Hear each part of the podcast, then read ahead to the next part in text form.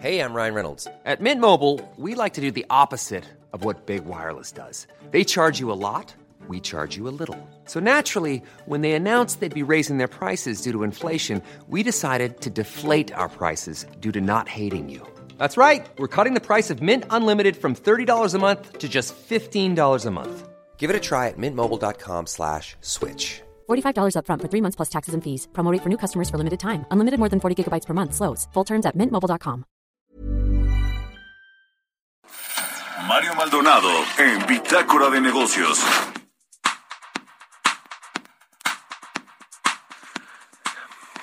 Y bien, vamos a platicar ahora con Leopoldo, Leopoldo Rodríguez Olivé. Él es presidente de la Asociación Mexicana de Energía Eólica. ¿Cómo estás, Leopoldo? Muy buenos días. Muy bien, Mario, muy, muy buenos días, buenos días a ti y a tu auditorio. Pues la eh, iniciativa de reforma eléctrica que mandó el presidente López Obrador a la Cámara de Diputados terminó ya esta sesión de eh, foros de consulta, de análisis, estos parlamentos abiertos y eh, pues no se ve que haya cambiado mucho el panorama.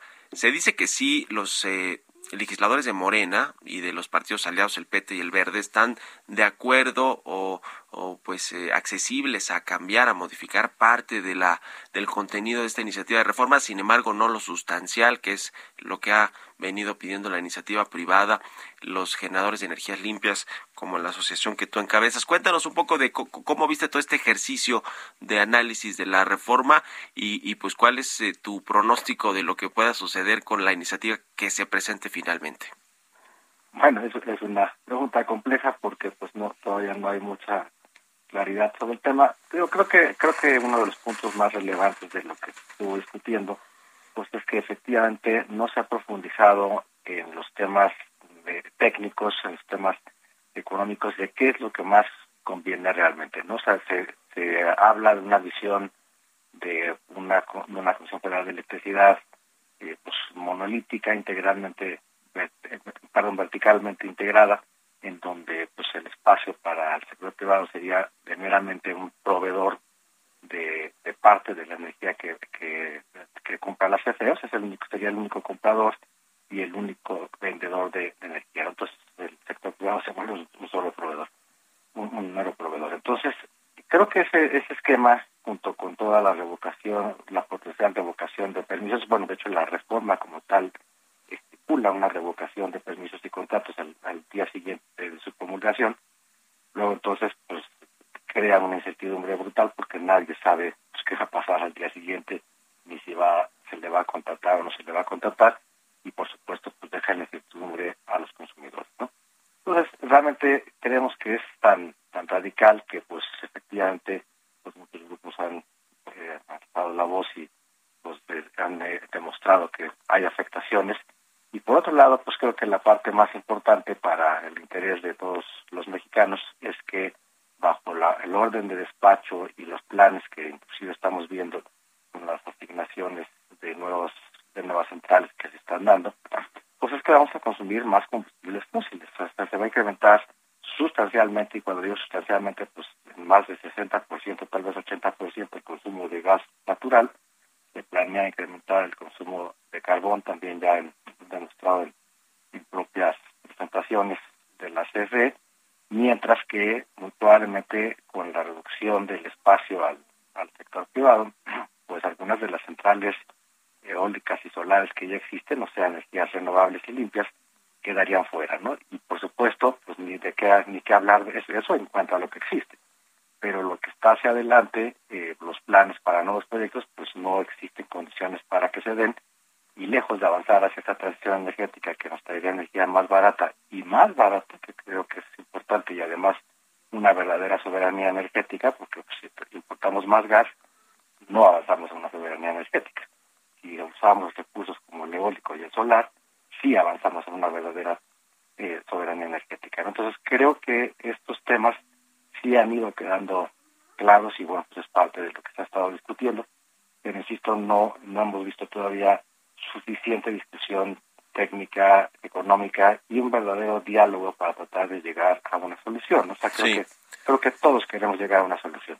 ¿Qué, ¿Qué va a pasar, digamos que eh, con las eh, infraestructuras de las empresas de energías limpias como estas que nos decías, la energía eólica, que creo que es de la, de la, de la energía limpia de las que más hay inversión en el país, ya, ya tú me, me dirás si sí o si no. ¿Qué va a pasar con, con todas estas inversiones que ya se hicieron por parte de privados, incluso hay apoyados por gobiernos estatales, el caso de Tamaulipas, en fin? Eh, si pasa esta reforma como la propone el presidente López Obrador, es decir, si se alcanzan la mayoría en el Congreso y pues ponen a la cola del despacho de energía eléctrica a estos productores?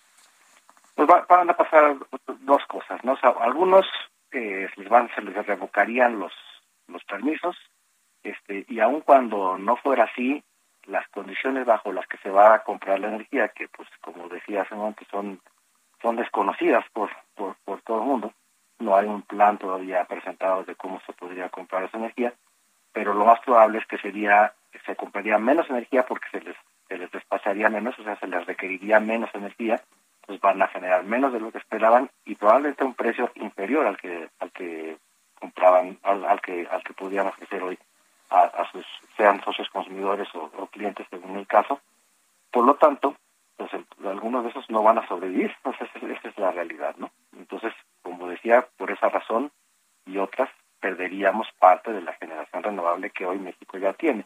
Y lo contestamos la primera pregunta, pues, hoy tenemos casi tanta energía eólica como solar, o sea, la solar también ha crecido muy rápido, Entonces, tenemos, pues no sé, números redondos, eh, ya más de 15 mil megawatts de los, de los más de 80 mil que tiene, que tiene el país de capacidad instalada, alrededor de 15 mil son eólicos y solares.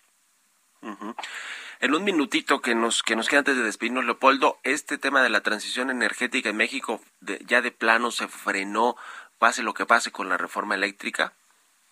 Sí, porque no, mira, para te lo, te lo pongo muy claro, para alcanzar el 35% de participación de generación limpia que, que se tenía previsto para el 2024 en el Acuerdo de París en la Ley de Transición Energética, tendríamos que estar invirtiendo hoy en, desarrollo, en el despliegue de 9.500 megawatts adicionales, 10.000 billones de dólares en, inversión y en la infraestructura de transmisión y distribución que se requiere para que esto sea una realidad.